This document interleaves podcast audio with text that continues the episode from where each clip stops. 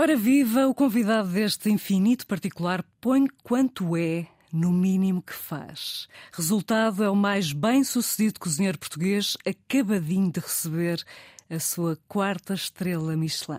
Chefe José Vilés, olá, bem-vindo. Obrigado. Obrigada a nós por estar aqui connosco. Para ser grande, ser inteiro. Este é um verso de Ricardo Reis, um dos heterónimos de Fernando Pessoa, mas para si é quase um código de conduta? Sim, uh, eu apaixonei-me por Fernando Pessoa e por seus heterónimos antes de me tornar vizinho, depois fiquei vizinho do Pessoa quando abriu o Belo Canto, que ele nasceu no quarto andar do prédio mesmo à frente, e tenho ali inclusive a estátua de Fernando Pessoa mesmo à frente. Mas há, há muitos anos atrás deram-me poesias escolhidas por Eugênio de Andrade, poesias escolhidas de Fernando Pessoa, e eu devorava o livro e, e, fiquei um grande fã. E essa foi uma das frases que, quando abrimos o, o Bel Canto original, uh, a seguir ao antigo Bel Canto, uh, que desenhámos entre livros um, como um bocadinho um lema, um lema de vida. Sem dúvida. Um mote inspiracional. Exatamente. Extraordinário. Portanto, comecei por dizer que já tem quatro estrelas Michelin. Duas no Belcanto, uma na Tasca no Dubai e agora uma no Encanto. E a primeira? A primeira, primeira no Tavares, depois quando sai do Tavares e abre o Belcanto, voltamos a recuperar essa estrela. Uh, e depois a segunda no Belcanto, a terceira ainda já este ano na, na Tasca no Dubai. Uhum. Uh, em junho. Já um projeto em junho com o Mandarim Oriental. E agora este mês, para o Encanto, aí a particularidade de ser o primeiro restaurante vegetariano da Península Ibérica e um dos poucos na Europa com uma estrela Michelin, por isso deixou-nos extra contentes. Eu imagino. E só por curiosidade, como é que se materializa a distinção? É, é mesmo uma estrela, é uma jaleca? É, é, é a jaleca que é entregue e depois uma placa que refere o ano e o número de estrelas que esse restaurante está distinguido para esse ano. E, e como é que se perdem estrelas? Da mesma maneira que se ganham, mas ao contrário, no sentido de perder qualidade, perder consistência.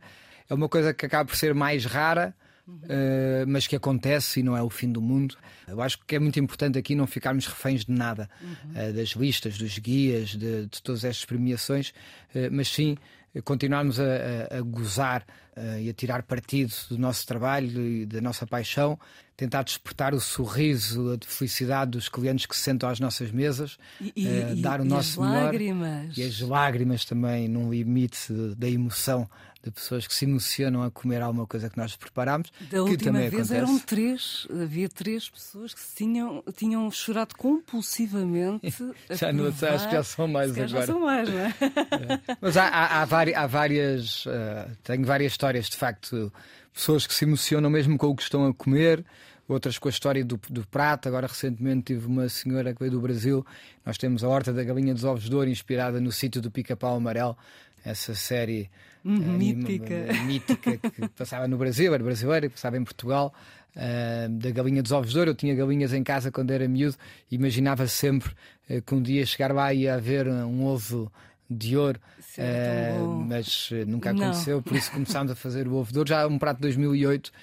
E esta senhora começa a chorar, ou muito emocionada na mesa, porque o avô dela era o dono do eles chamam mesmo o sítio, que é a quinta do sítio do Pica-Pau Amarelo, onde foi filmado o, o sítio do Pica-Pau Amarelo, era a quinta da família dela e por isso ela estava do outro lado do Atlântico a comer um prato onde, onde se é explicado o sítio do Pica-Pau Amarelo. Ela, ela era muito mais eh, conhecedora do tema do que nós e ela emocionou-se muito com isso e, e, e foi especial para nós também.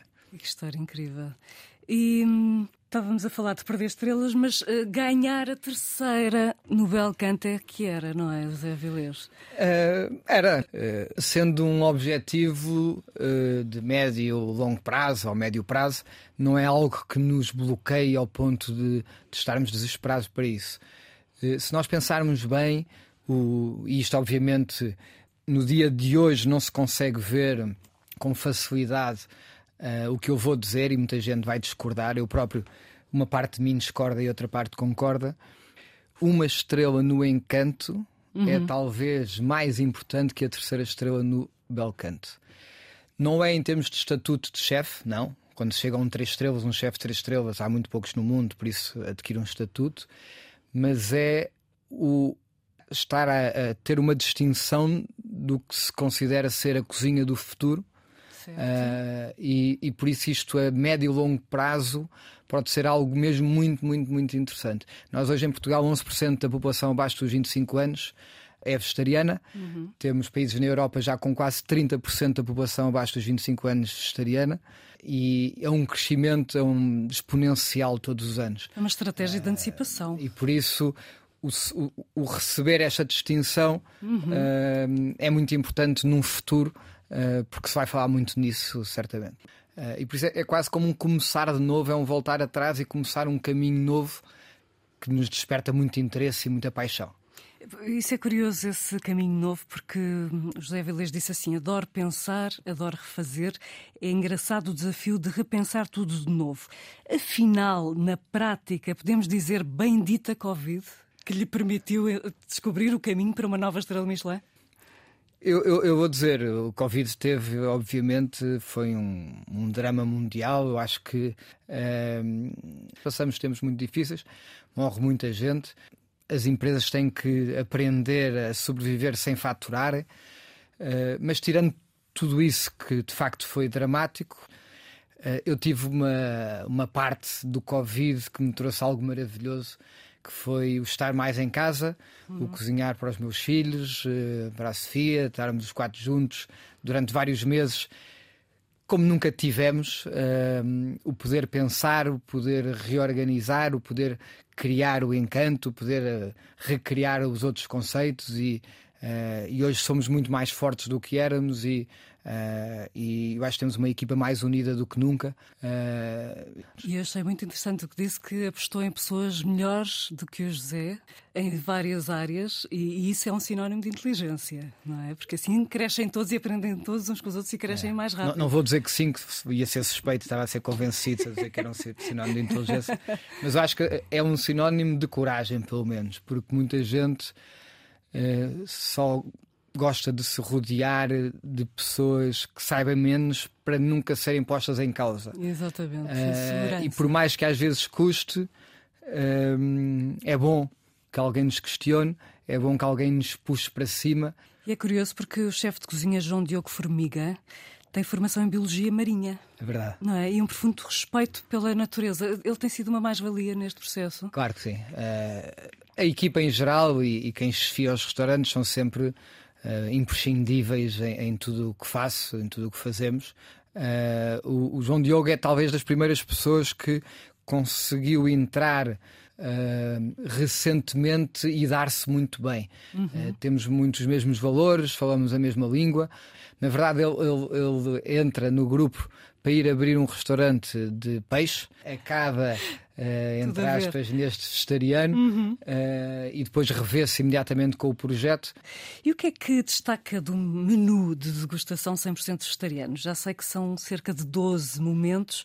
O que é que comeria agora desse menu sem hesitar? Uh, tem um arroz negro que é feito com carvão ativado, com arroz carolino, nosso arroz bem português ligado com uma manteiga de ovelha e trufa. Uh, e é algo que é muito confortável e a pessoa esquece completamente que é vegetariano. Uhum. Uh, temos um, um, um, um, folhado, um pativier de cogumelos uh, também que as pessoas gostam muito, uma couve fermentada com uns milhos, uma espécie de, uma, de um xerém, uns milhos portugueses. Uhum. e que almoçou Hoje, hoje, hoje, comi um fuzil de arroz integral eh, que fiz em casa hoje para casa. Ui. Uma cebola picada, um bocadinho de tomate, eh, uns cogumelos e, uh, e com um fuzil e fiz. Fiz um almoço cedo em casa. Portanto, pratos simples em casa. Sim, sim, Portanto, sim. não há cá comida de... para impressionar. Não, não, não, não, Só para impressionar a mim, que é para comer rápido e. E é engraçado. E os seus filhos, diga-me, por favor, que o prato deles já não é esparguete à bolonhesa da Dulce, o prato preferido. Acho que não, mas não, não, não evoluíram. Não? Não evoluíram demasiado. Não, gostam muito de peixe, gostam muito de marisco. uh, começaram a experimentar já praticamente tudo. Uh, nós damos-lhes muito sopa, uh, legumes, salada, peixe. Tem uma refeição, tem um, umas refeições mais voltadas para o peixe e para, e para os vegetais do que para a carne. Uhum. Só se calhar duas, três vezes por semana comem carne. Os legumes, ainda, alguns ainda lhes custa comer assim inteiros e por isso todas as manhãs bebem um sumo verde com brócolis, espinafres e uh, salsa e limão e maçã. E... Mas aos poucos vão começando a gostar de tudo. Não são uns gourmets, não são uns apaixonados pela comida como eu era. Talvez o mais novo mais do que o mais velho. O Martinho gosta mais e gosta mais de experimentar. Uh, já se interessa por algumas coisas diferentes. Prato preferido sempre? Eu costumo dizer sempre o bacalhau à brasa. Hoje em dia. Como não? Uh, Aliás. Não sei ainda se é, mas como é de sempre, ainda cima a sua pergunta, eu vou dizer que sim. E esse, esse bacalhau à brás uh, tem azeitonas explosivas? Uh, não precisa. É, não? não precisa. Os que eu faço nos restaurantes têm, mas o meu preferido não precisa. Mas, mas azeitonas galegas por cima já basta. Já, já, já está bom. Mas estas azeitonas explosivas são. Ah, consegue explicar a quem nos ouve qual é a sensação quando se põe uma destas azeitonas na boca? Então, eu aprendi com o Ferrari Adrià em 2007 El do El Bulli, foi uma criação de 2005 lá, e, e essencialmente é um sumo de azeitona que, que tem um acrescento uh, de cálcio uh, e, e, quando se uh, banha num, numa água que tem uma, uma variedade de algas, cria uma película à volta e fica líquida por dentro. Por isso, visualmente, é uma azeitona e quando se põe na boca é líquida e por isso é a sensação de encostar a língua uh, ao céu da boca com a azeitona pelo meio uhum. e ela arrebentar e encher a boca de sumo de azeitona.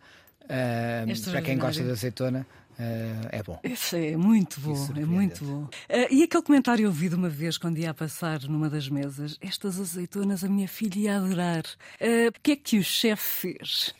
Eu fui à cozinha e, e peguei num frasco enchido de azeite e pus uh, várias azeitonas para que viessem para o pequeno almoço e para mais uns dias para a filha e para os pais, uh, porque eu acho que a restauração, a hospitalidade, acima de tudo, é o tentarmos sempre superar as expectativas a, a vida rege-se essencialmente pela expectativa versus a realidade em tudo na vida, não é? Nós o que esperamos de, da nossa família, da nossa mulher, do nosso marido, nossa, eh, dos nossos amigos e o que temos de facto é, é, é isso que nos faz uh, sentir bem, ou sentir mal, ou sentir muito bem. Sentir muito bem é quando as expectativas são superadas.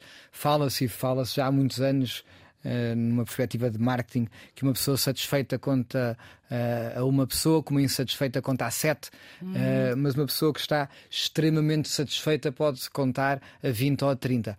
Eu lembro-me de outras histórias, uma vez fizeram-me isso também com umas tostinhas que temos, que fiz a mesma coisa, uma caixinha.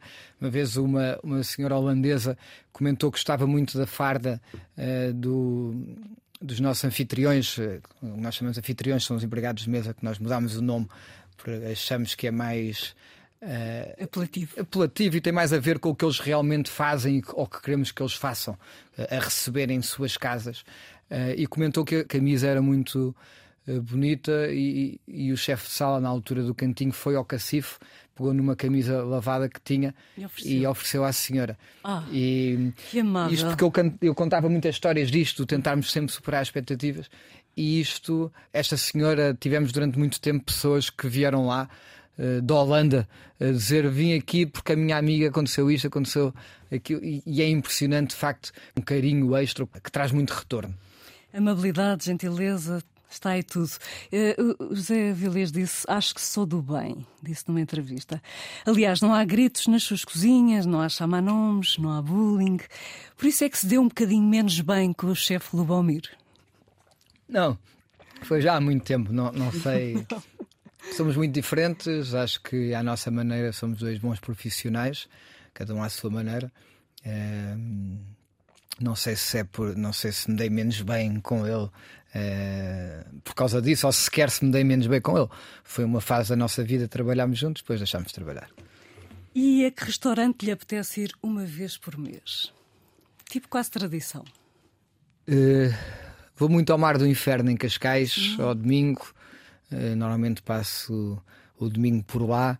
A Lourdes. Uh, a Lourdes e, e, já faço um bocadinho parte também da família uh, de lá e eles da minha, e por isso vou lá com bastante regularidade. Mas sempre o peixe e o marisco, sempre o peixe sempre. e o marisco. Já, já sente coragem para fazer aquela receita de santola do seu pai?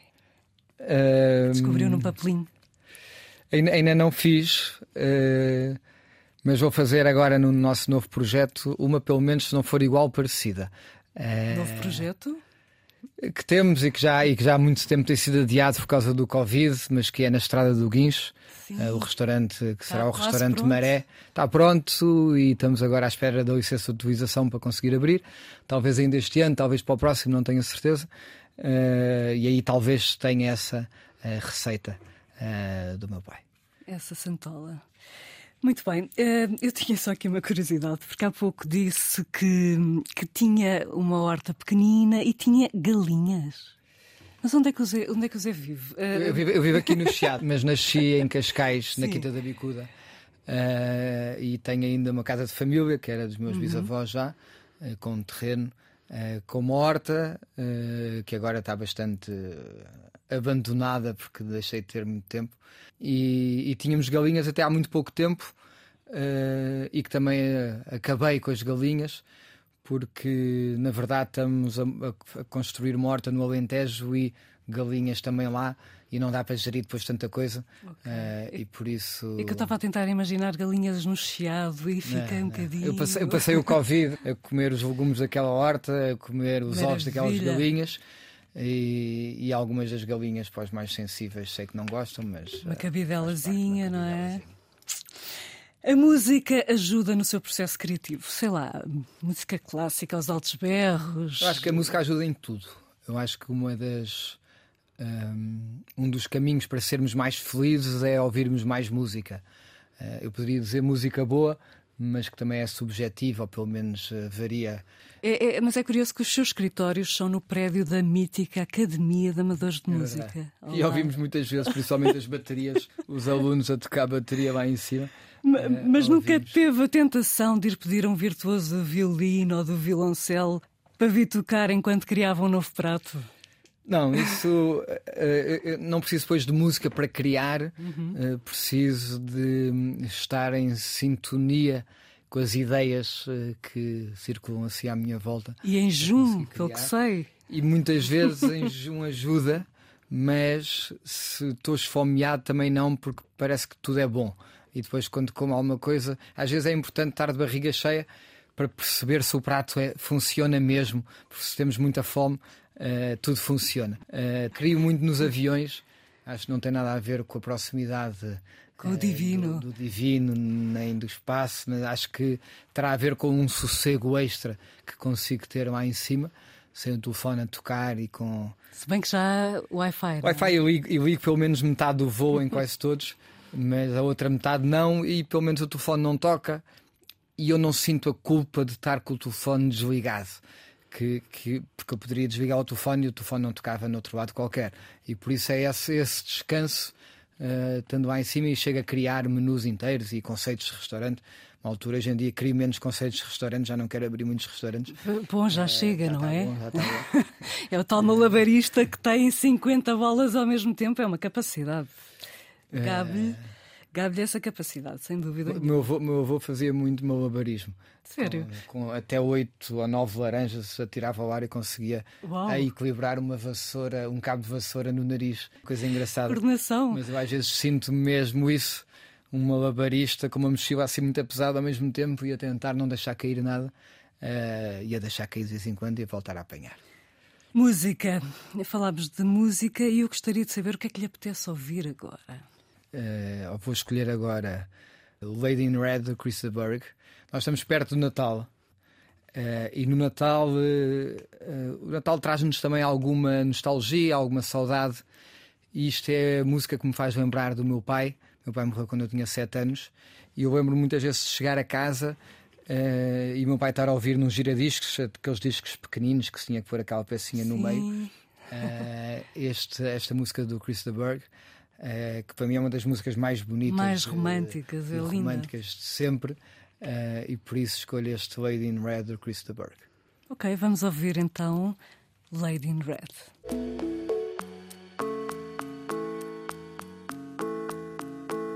Ouvimos o primeiro disco pedido do chefe José Vilés, o nosso convidado de hoje do Infinito Particular, um dos nomes maiores da nova vaga da cozinha portuguesa, mas que se tivesse tempo ainda gostava de fazer o curso de arquitetura e também já assumiu ser um artista frustrado que esculpa em casa.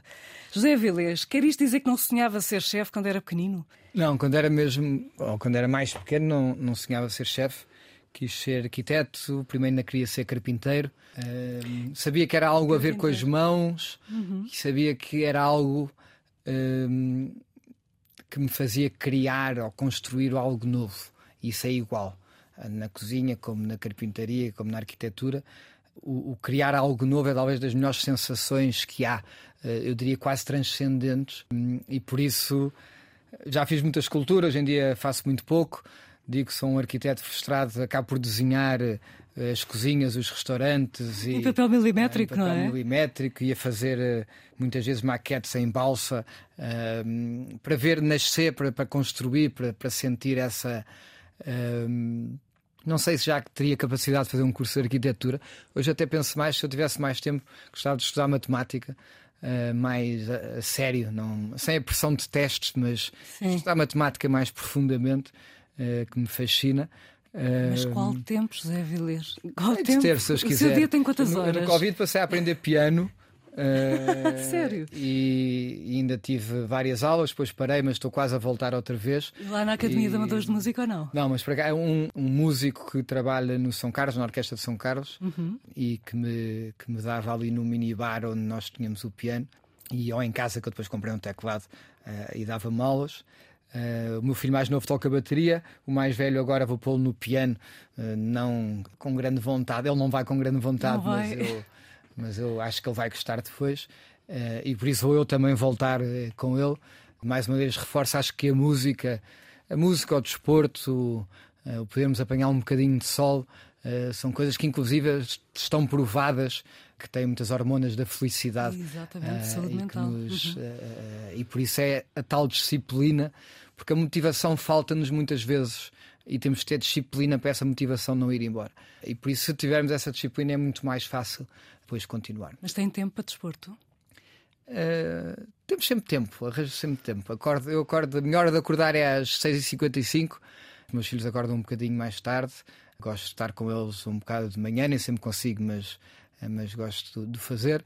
Uh, e treino, treinava 4, 5 vezes por semana, uh, sempre às 7, 7 e meia. Uh, hoje em dia estou nas duas, três, uh, por volta dessa hora também, máximo das 8 às 9. Uh, Mas que é corrida, ginásio? Que... Ginásio com, com PT, porque uma hora equivalem a três sozinho, porque estou mesmo Sim. com alguém Exato. a exigir. A, a exigir. e, e, e, faz muito bem à cabeça e faz muito faz manter o corpo saudável e por isso a cabeça um bocadinho mais saudável do que. Sim. Eh, por falar nisso, já, já, já deixou as suas sessões de psicanálise ou entretanto já voltou? Não, uh, não, não sei se terminei, uh, mas parei. Parei já há uns anos, não voltei. Uh, e... Custa muito desarrumar o interior, não é? Custa, é assim uma sensação de uma, uma estante gigante com centenas de gavetas que nós abrimos todas e começamos a ver uma a uma. Uhum. E algumas são fáceis de voltar a fechar, mas há outras que ficam sempre abertas ou pelo menos muito desarrumadas e fechamos só para não ver o que é que está lá dentro. Mas é uma mas... coragem, é uma coragem de ir tentar resolver. Já fiz uh, hipnose também, já fiz uh, muitas uhum. dessas coisas que não Resolve muito. Não sabemos porquê. Se, se calhar sabe. Não, porque os nossos fantasmas estão cá, não é? Eu, eu, achei interessante foi que chegou a fazer três vezes por semana. Isso é, isso é uma exceção, porque eu nem sei se temos capacidade para aguentar tanto Fazia uma, uma vez online, que no caso era por telefone, eh, mas cheguei a fazer duas sessões presenciais e uma, e uma por telefone. Mas é um embate e... emocional enorme. É. É, mas ao mesmo tempo a, minha vida é tão intensa, isto foi, foi a minha terapeuta na altura que me pediu, uh, porque a minha vida é tão intensa que de uma sessão para a outra é como se tivesse passado dois meses. porque aconteceu tanta coisa na minha vida e, e que se eu não tivesse uma regularidade maior, o trabalho não tinha certo. tanta eficácia. E por isso foi nessa perspectiva que fizemos. Era eu, eu ir à falência a pagar a psicanálise e mais. Mas, mas aí nessa psicanálise, a morte do seu pai, com 36 anos, tinha José sete apenas. Acredito que esse tenha sido o motivo principal para, para, para Não sei bem, eu por acaso acho que uh, a morte do meu a, a, morte em si do meu pai, uh, eu de alguma maneira 10, 15 anos depois tinha conseguido ultrapassar, resolver. Comecei a escrever muito sobre isso, na altura tinha a mania que fazia poemas e, e escrevi muito sobre Sério? isso e comecei a ultrapassar um bocado e comecei a processá-la. Uh, depois eu acho que essa morte, essa perda, cria um buraco. Uh, e, e, eu não. Uma criança, quando um pai morre, quando a mãe morre, quando alguém muito perto morre, tem a tentação, a tendência de se culpabilizar de alguma maneira. Um, o sermos educados também uh, na fé cristã, como eu fui, uhum. uh, também de alguma maneira nos atribuem uma culpa. Eu lembro-me de dizerem, quando meu pai estava doente, para eu rezar, que, que a oração das crianças chegava mais rápido ao céu. E, o meu pai ter morrido, e obviamente que eu não tinha a culpa, mas o sentimento de culpa pode lá ter ficado e pode ficar claro. lá. Uh, e, e, eu acho que depois nós, na sociedade, somos marcados muito por essa culpa. Uh, e, e, se fazemos é porque fazemos, se não fazemos é porque não fazemos, e, e estamos sempre em falta. Uh, e o perfeccionismo a juntar a isto, um perfeccionismo que é muito meu, a juntar a isto agrava tudo, não é? Porque eu acho sempre que fiz alguma coisa mal, porque sou tão perfeccionista e não é, e não é possível ser-se perfeito, por isso eu estou sempre em falta. Pois. Eu estou sempre uns furos abaixo do que eu achava que poderia ser.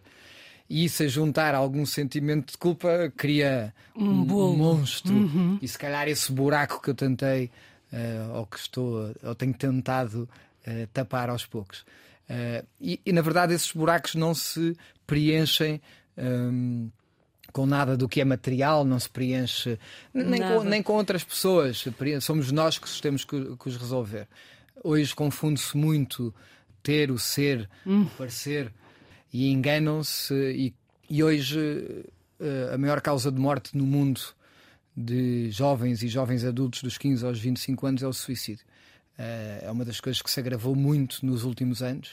Uh, é talvez as coisas que tenha piorado mais uh, nos últimos anos, agarrada aqui também à, à, saúde mental, obviamente. Não se consegue dizer direto que é pelas redes sociais, mas é de facto por alguma falta, alguma, algum, algum buraco que estas pessoas têm. Não existe só um mundo, apesar de na realidade só existir um mundo, mas existem ainda muitos mundos diferentes. Nós lutamos na Europa e, e alguns países chamados de primeiro mundo. Luta-se para que as mulheres possam mostrar os mamilos nas redes sociais. É uma guerra que se trava hoje em dia no mundo digital. E no Afeganistão, uh, as mulheres lutam para conseguir mostrar a cara para poder ir à escola, no Irão para saírem de casa, uh, etc, etc, etc. Isso é um excelente mote para lhe fazer uma pergunta, porque sei que uma das suas viagens de sonho por concretizar era o Irão. Era. Ainda deseja lá ir, apesar de tanto atropelo dos direitos humanos por lá? Uh, eu, eu, ainda tenho muita vontade de ir, eu não, eu não, porque eu não acho que ao ir vá homenagear quem está a atropelar os direitos humanos, mas sim homenagear muita gente que está lá também refém uh, de, um, de, um, de, uma ditadura que atropela os direitos humanos.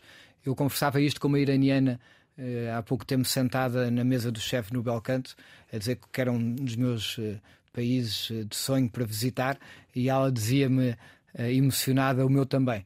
E ela era iraniana, tinha saído há muitos anos de lá ah. e era também um dos países de sonho dela voltar. Uh, por falar nessas etnias, eh, chefe José Velez ainda não foi à Índia?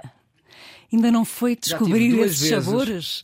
Já, fui, já tive duas vezes a viagem, a viagem marcada e tive que cancelar por trabalho que não consegui adiar. Mas tenho agora a minha viagem marcada ao Japão, que vou com a chefia uh, do Belcanto. Vamos fechar a segunda quinzena de janeiro e vamos todos para o Japão Um, certo. Para nos inspirarmos. Mas nunca lá esteve? Nunca lá estive também. É outro, são, são os dois países que eu tive já várias vezes viagem marcada e que não consegui ir. Espero que desta vez consiga.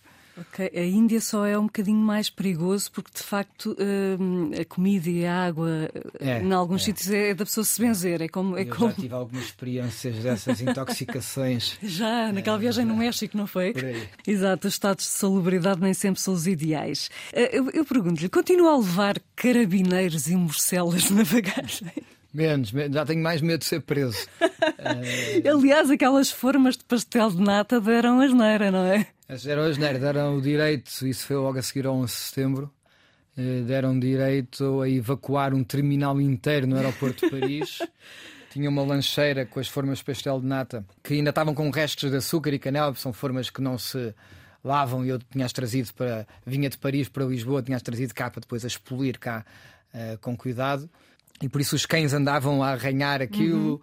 Uhum. Uh, no raio-x não percebiam o que é que era, viam um, um cilindro de ferro que parecia uma bomba, míssil. um míssil. Uh, fui interrogado por mais de 20 pessoas uh, durante, se calhar, duas horas, duas horas e meia. O voo atrasou bastante.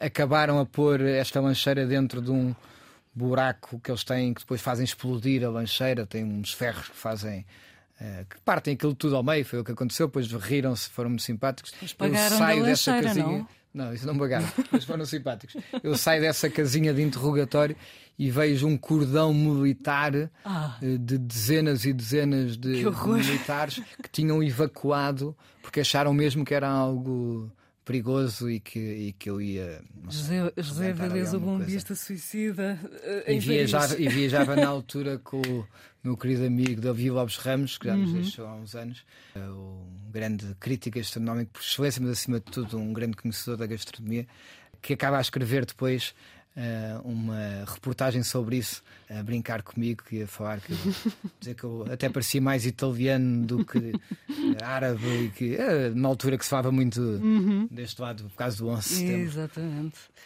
E, e, já recebeu a Gwyneth Paltrow no Dubai, na Tasca. Disse num post: Vemo-nos em Lisboa. Sempre aconteceu? Ou ela não, não posso vai? dizer. Hum? Não posso não dizer. pode dizer. Não, não vai, estou a brincar. Era só para criar um bocadinho mais mistério. Uh, eu, eu, honestamente, quer dizer, o poder servir o Ferrari Adrià, que uhum. já o uhum. fiz, pessoas que, que, da minha área que me inspiram muito, é mais importante. Tivemos certo. há uns meses a Dua Lipa no Belcanto, que também foi. Uh, teve muito impacto porque ela também comentou a publicação e saiu em muitos, em muitos lados. Uh, a Natalie Portman também a servimos. Ah, servimos várias muito pessoas. Bom. Mas mas isso deve trazer umas invejas, eh, chefes de Avilés, não? Isso, invejas há sempre, independentemente é, é... do que façamos. Se fizermos alguma coisa bem, há sempre alguém que está a invejar. Então, em Portugal, a corrosiva inveja portuguesa, adoro aquela sua metáfora do balde de caranguejos. Pode contar-nos? É, é, se, se enchermos um balde de caranguejos, o caranguejo de cima consegue, como está muito cá em cima, consegue sair. Só que na verdade não consegue porque o caranguejo que está embaixo não o deixa e puxa-o para baixo. Uh, é um retrato. E, e isto é um bocadinho um retrato do que muitas vezes acontece em Portugal e se calhar noutros países do mundo também. Mas sabe que por acaso a Mísia deu uma entrevista ao Expresso há muito pouco tempo e recordou uma reflexão sobre a inveja que o realizador Manuel de Oliveira partilhou com ela. Acaso li. Leu. Li. É inacreditável. A inveja dos portugueses é diferente da de outros países. É uma inveja castradora que, em vez de desejar o mesmo ou melhor do que o vizinho, não deixa o outro ter ou ser. É ah, eu, eu, acho que é esta questão de. Há aquela andota também que está um português e um americano numa paragem de autocarro e passa um Ferrari e o americano diz um dia ainda hei de ter um e o português diz um dia ainda has de andar de autocarro. Que é, que é este sentimento e eu, para mim é o que mais me eh, me choca é muitas vezes porque dá muito trabalho, não queremos uh, estar em cima, mas também não queremos estar em baixo e por isso queremos puxar os outros que estão em cima para baixo para estarmos ao mesmo nível. Uh, e isso é que é curioso. E por isso interessa-me uh, ser o melhor ou ser melhor comparado com os de lá de fora não sinto uma vitória ser o melhor de Portugal, não quero isso, quero estar ao lado de muitos que somos os melhores no mundo. Isso é a Ronaldo não é? É Ronaldo. É Ronaldo. Talvez. Exatamente. O tempo passou a correr, estamos infelizmente a chegar ao fim deste infinito particular dedicado ao talentosíssimo chefe José Vilês, detentor de quatro estrelas Michelin, e está na hora do nosso momento tómbola redonda, que já é um ritual. Aqui dentro desta tómbola estão frases, pensamentos, reflexões. Eu vou pedir-lhe o favor de tirar um papelinho aleatoriamente. Então, quem guarda mágoas só perde espaço interno. É por isso que o peito fica tão apertado. Maria de Queiroz. Eu, eu perdoo, acho que perdoo imenso mesmo. Não consigo esquecer. Sou muito difícil para esquecer, mas perdoo. Porque eu acredito mesmo numa coisa e espero que, que as pessoas também, quando eu faça mal a alguém, também consigam ver esta perspectiva. É que muitas vezes, quando nós eh, por alguma razão não estamos no nosso melhor, é também por uma fraqueza nossa, eh, é por uma insuficiência nossa, é por uma insegurança, é por medo, eh, é por incapacidade de estar melhor. E eu vejo isso nas outras pessoas e perdoo-as. Não esqueço, porque me magoa, e não esqueço, sou escorpião, tenho boa memória. Mas não só o escorpião, é, é aquele que renasce das cinzas. Eu acho que tem essa capacidade em mas, todo o seu percurso. Mas consigo facilmente, ou consigo facilmente perdoar. Depois tenho uma coisa já, que se calhar é menos boa ou menos romântica. Tenho menos expectativas já com muitas pessoas, também para não sair mais magoado. é... Chama-se defesa, não é? Defesa. Vamos então terminar com música. José Vilés, portanto, já ouvimos Lady in Red de Chris de Berg e agora In a Manner of Speaking dos Nouvelle Vague, é isso? É isso, a primeira música que eu dancei em jeito de slow com a minha mulher, a Sofia, uh, que foi já em 2007, uhum. uh, no, no fim do verão de 2007, e por isso uma música que eu gosto muito e que, e que simboliza esse nosso começo de namoro. Tem aquele sussurrado sexy e diz You told me everything by saying nothing. Foi Exatamente. isso? Vamos já já ouvir, antes disso, as despedidas. Este Infinito Particular contou com a Joana Jorge na produção, no som João Carrasco, autoria Susana Bente Ramos. Muito obrigada, chefe José Vilês, por estes momentos que foram como comer azeitonas explosivas. é sério, é uma experiência inesquecível. Obrigado. Obrigado também a si por ter estado desse lado connosco. Até ao próximo domingo às 11 para mais um Infinito Particular.